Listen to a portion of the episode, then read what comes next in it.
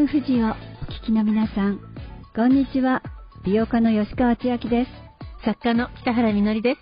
この番組は、親にも友達にもちょっと話しにくい、仕事、健康、美容に関する疑問やモヤモヤや本音を集めて、専門家と共にその解決のヒントを探っていこうという FM 富士日曜の朝礼番組です。先週のゲスト、白井貴子さん、今日もね、来ていただきますが、介護について書かれた、ありがとうママ。ちょっとすごい本でしたけれども、ママとの関係をね、ちょっと今日いろいろ伺っていきたいなと思いますが、吉川さんにとってママってどんな存在でした？私はね、まあ、いわゆる模範、模範ママじゃなかったと私の母のことは思いますけど、それでも、やっぱり今私があるっていうのは彼女からなんだなって。で、やっぱりあの、昭和のね、時代を生きた、一生懸命みんながやってきた時代のお母さんだったんだろうなって。まあ、私が今美容やってるのは、やっぱり母は化粧品が好きだったりね、あのいつも綺麗にしてるのが好きだった。そういう影響はあるんじゃないかなって、うん、まあ私はやっぱり父親と母親からできてるんだなっていうことはね まあちょっと思いますよ。いつも。まあそれはね亡くなってからよく思う。どうあれこうあれそうなんだなって。うん。母が、はい、その1969年に結婚したのかな、はい、で多分その時代ってあの、日本の歴史上でもすごい専業主婦になるのが当たり前になるような時代だったと思うんですよね。で、多分いろんなやりたいことあったけども、あの、企業に勤めた女性の定年年齢と言われたのが24歳だったっていう、ちょっとびっくりするね、時代。いや、本当ですね。うん。時に、結婚して子供産むっていう選択がもうメインな時に、うちの母は結婚して子供産むっていうですごく一生懸命ね、頑張って、あの、子育てしたと思うんですけども、この人生で良かったのかなとか、なんか娘から見て不思議っていうような、まあ、専業主婦を選ばなかった私からすると不思議で、うん、だからこそなんでしょう。この人不思議とか、なんかわからないところと、でも、長い目で見て女の人の人生としてすごく今なら分かることとか共感することも増えてきてるなと。だから年代によってお母さんとの関係も変わるのかなっていうふうにちょっと思ったりもします。それはありますね。うん。ということでね、今日も白井貴子さんにいろんなお話を聞いていきたいと思います。今日のテーマ、あなたのお母さんはどんな存在ですか？女の人の話、フェムボイス、最後までどうぞお楽しみに。女の人の話、フェムボイス。この番組はシミックソリューションズ株式会社がお送りします。My body, my choice. 女の人の話、フェムボイ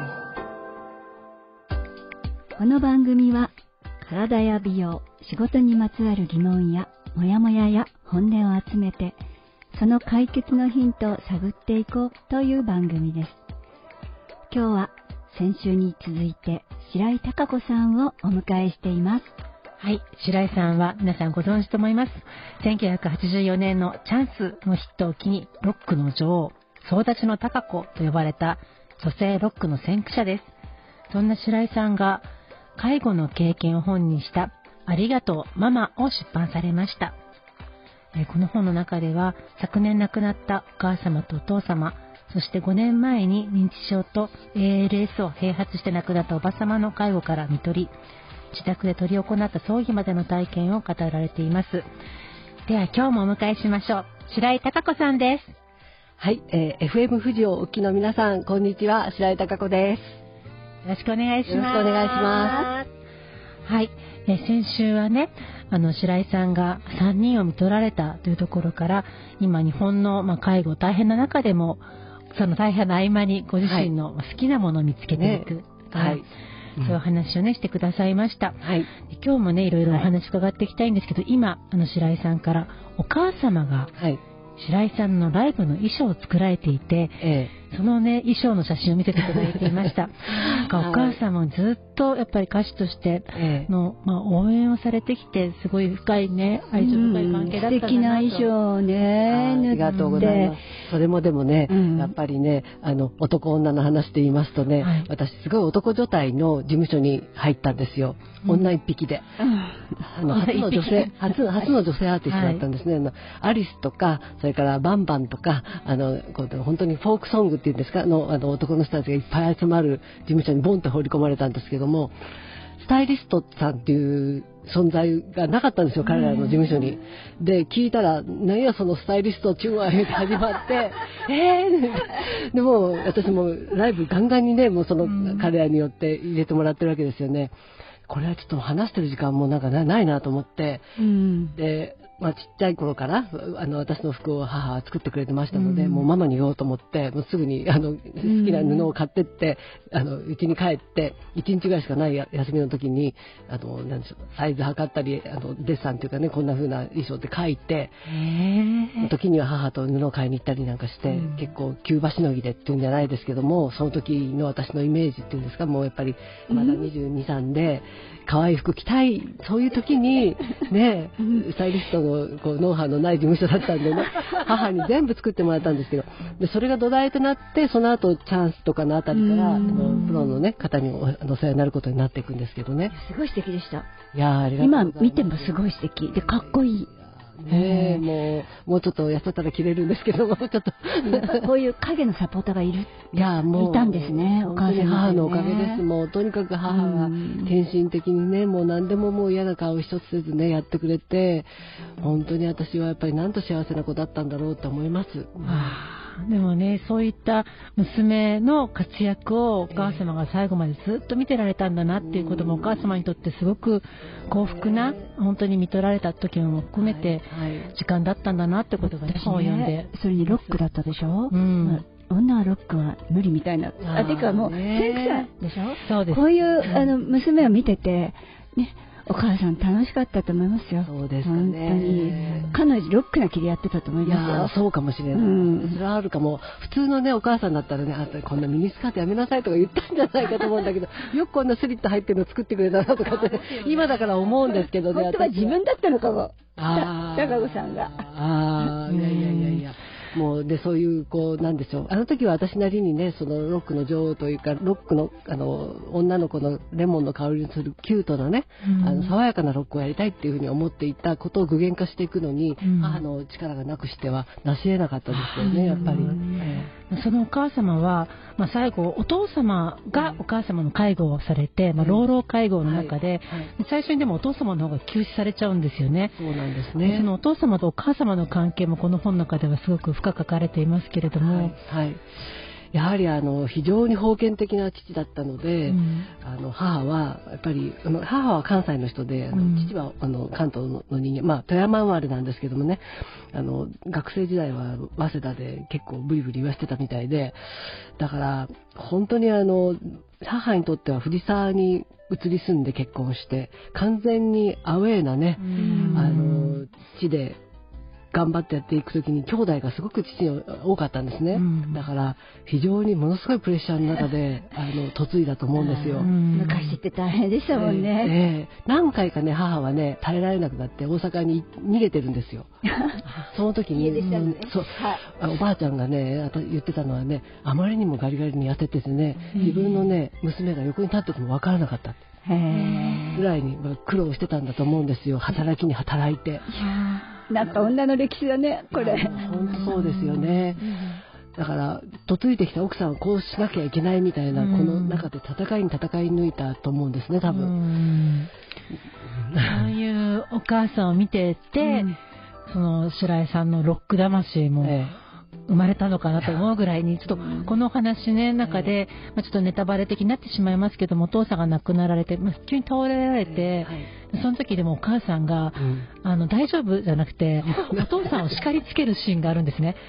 ね、なんかね、本当にあの、自分で初めての本がこういう内容になるとは思ってもなかったんですけど、まあもうあるがままに書くしかないなっていう、ね。あとまああまりにもあの2人のね命のエネルギーが大きくてそれこそあの先週お伝えした高子中村さん料理家のうん。人が亡くなる時にはプール1杯分のエネルギーをねうん。受け渡すそうですってやっぱりねあのフェイスブックで通じてメッセージいただいてあそうなんだって。だからこんなにくたくたになるんだってこう思えたしそれが2杯分だけだったわけですよね。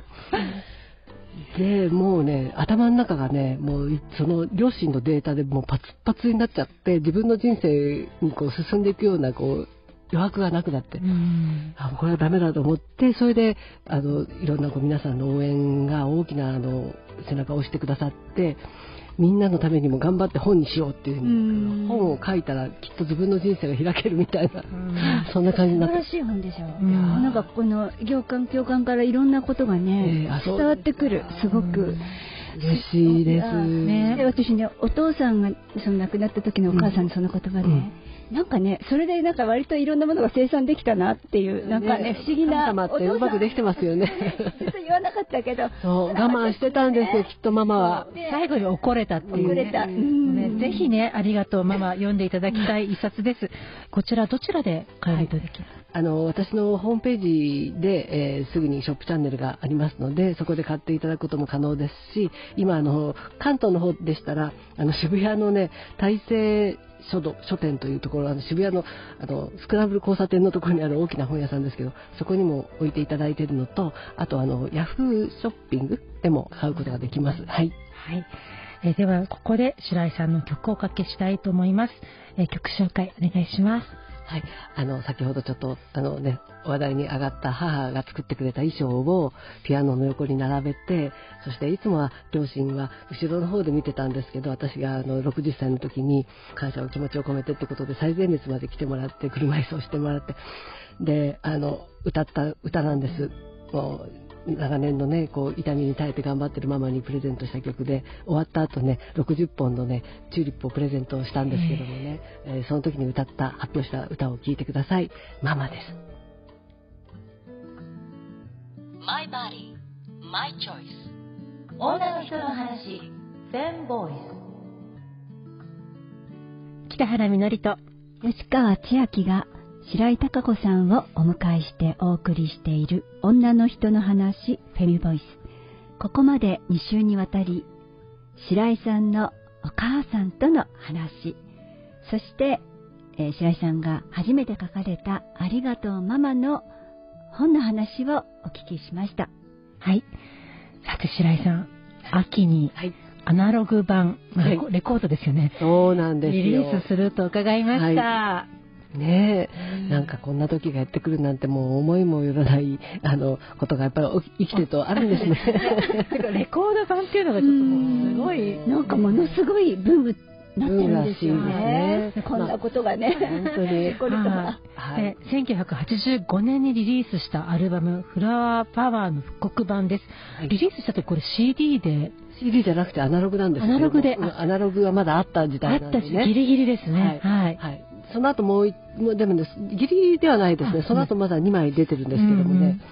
あの、私が満を持してじゃないですけども、クレイジーボーイズというバンドを、あの、ちゃんと立ち上げて、えーその、白井貴子当時はクレイジーボーイズなんですけど、なんかバンドとして一つにやりたいと思ったんで、一つの名前にしてザをつけなかったんですが、今回は、あの、白井貴子ザ・クレイジーボーイズで出しますけどもね、もう一回、あの、なんでしょう、カッティングのためのマスターリングっていうんですか、をやり直して、うん。さらにこうキラキラポップになりました。はい。楽しみです。ね。私ね買いますわレコードプレイヤー。本当聞きます。ねえまずプレイヤー買ってうんないとね、そうないと聞けないですもんね。そうなんですよ。まあ中には飾ってるだけの人もいるみたいなんだけど。楽しみ。あいやー本当に。さんの曲ね、うん。レコードの針を落として聴く。うん。すごい楽しみ。もう絵が浮かぶ。いやー新しい時代がね、やっぱり、あの、そういうふうに思うとね、ま、あのちょっと前まではね、え、また出すのかみたいなとこはあったんですけど、私も正直なとこ。で、もう一回、あの、スタジオに行って、新しい今の技術で、あの、自分がこう思ってた以上なことがね、表現できたときに、またターンテーブルも今までと違うような、あの、いろんなシステムもいっぱいついてますよね。うん Bluetooth にこうね、うんあの、持っていけたりとか。違ったまた世界次元にアナログのレコードが行くんだなっていう感じが分かってきて、うん。あこれは面白いことが起きてるって思いました。え80年代、私中学生の時に白井さんがデビューされていて、で、当時ってそのシンディ・ローパーとえか、うん。なんかその女の子だとその長与千草とか全然音楽じゃないけども、かっこいい女の人がいっぱい出てきて、うん。その中に、あの、まあ、日本のロックは白井貴子さんだっていうようなうん。ところですごく強い女の子、女の子はなんて言うんでしょう、強いんだみたいな。ことを、そういうのを、あの、見せてくれた。本当に女にロックはわからないってね、長い間、まあ、70年代言われてた時代に、道を切り開いて、それは本当お母さんの衣装とともにあったっていうお話がね、本当ちょっとじんわりきますけれどもそんな女のロックスピリッツを感じられる一枚で、本当来年はコンサートも行うと伺って、そうなんです。とても楽しみです。はい。せっかくね、アナログ版出して復刻するんだから、バンドもね、うんあの、完全な、こう、なんでしょう、あの、曲順もね、変えずに、アルバムを再現ライブしようって言って、へー1月の20日なんですけども、あの、ゼップ横浜で、えー、試合高子ザ・クレイジーボーイズの、あの、オリジナルメンバーです。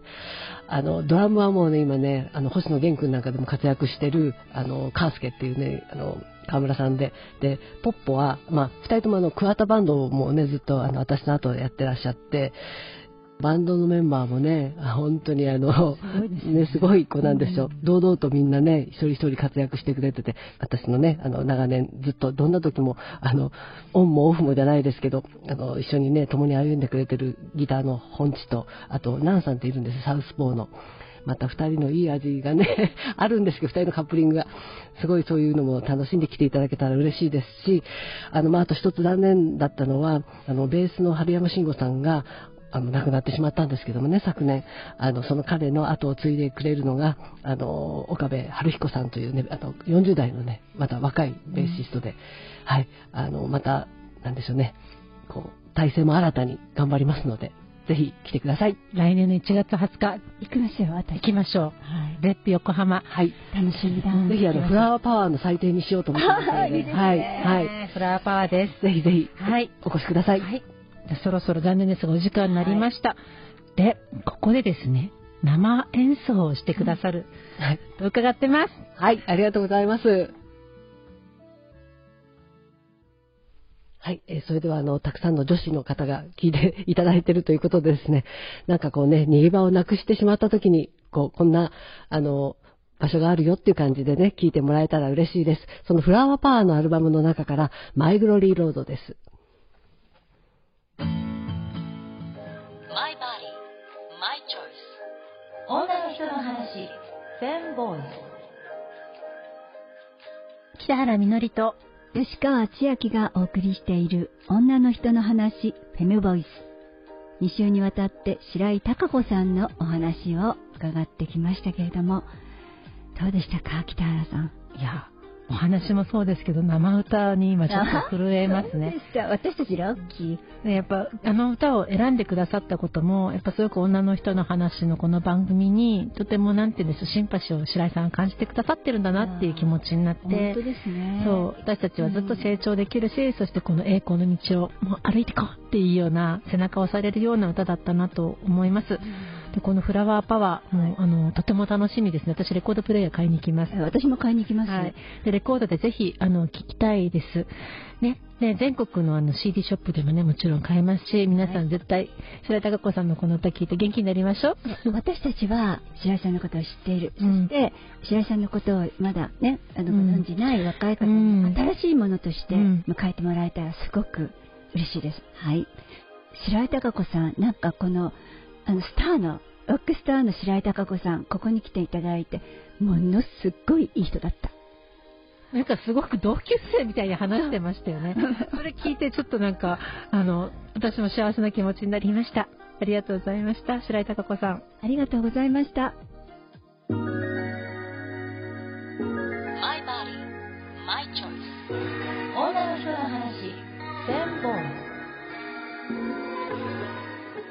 女の人の話、フェムボイス。番組ではあなたの声をお待ちしています。メッセージは FM 富士のホームページにある番組ページから送ることができます。ツイッターでも参加してください。ハッシュタグに全部ひらがなでフェムボイスとつけて投稿してくださいね。この番組は Spotify や Apple Podcast でも配信しています。FM 富士の番組ページにリンクも貼っていますので、そこから聞いてください。白井貴子さんのおかげでめちゃくちゃロックの気分になっている、そんな時間でした。女の人の話、フェムボイス。それではまた来週。お相手は北原みのりと吉川千秋でした。女の人の話、フェムボイス。この番組はシミックソリューションズ株式会社がお送りしました。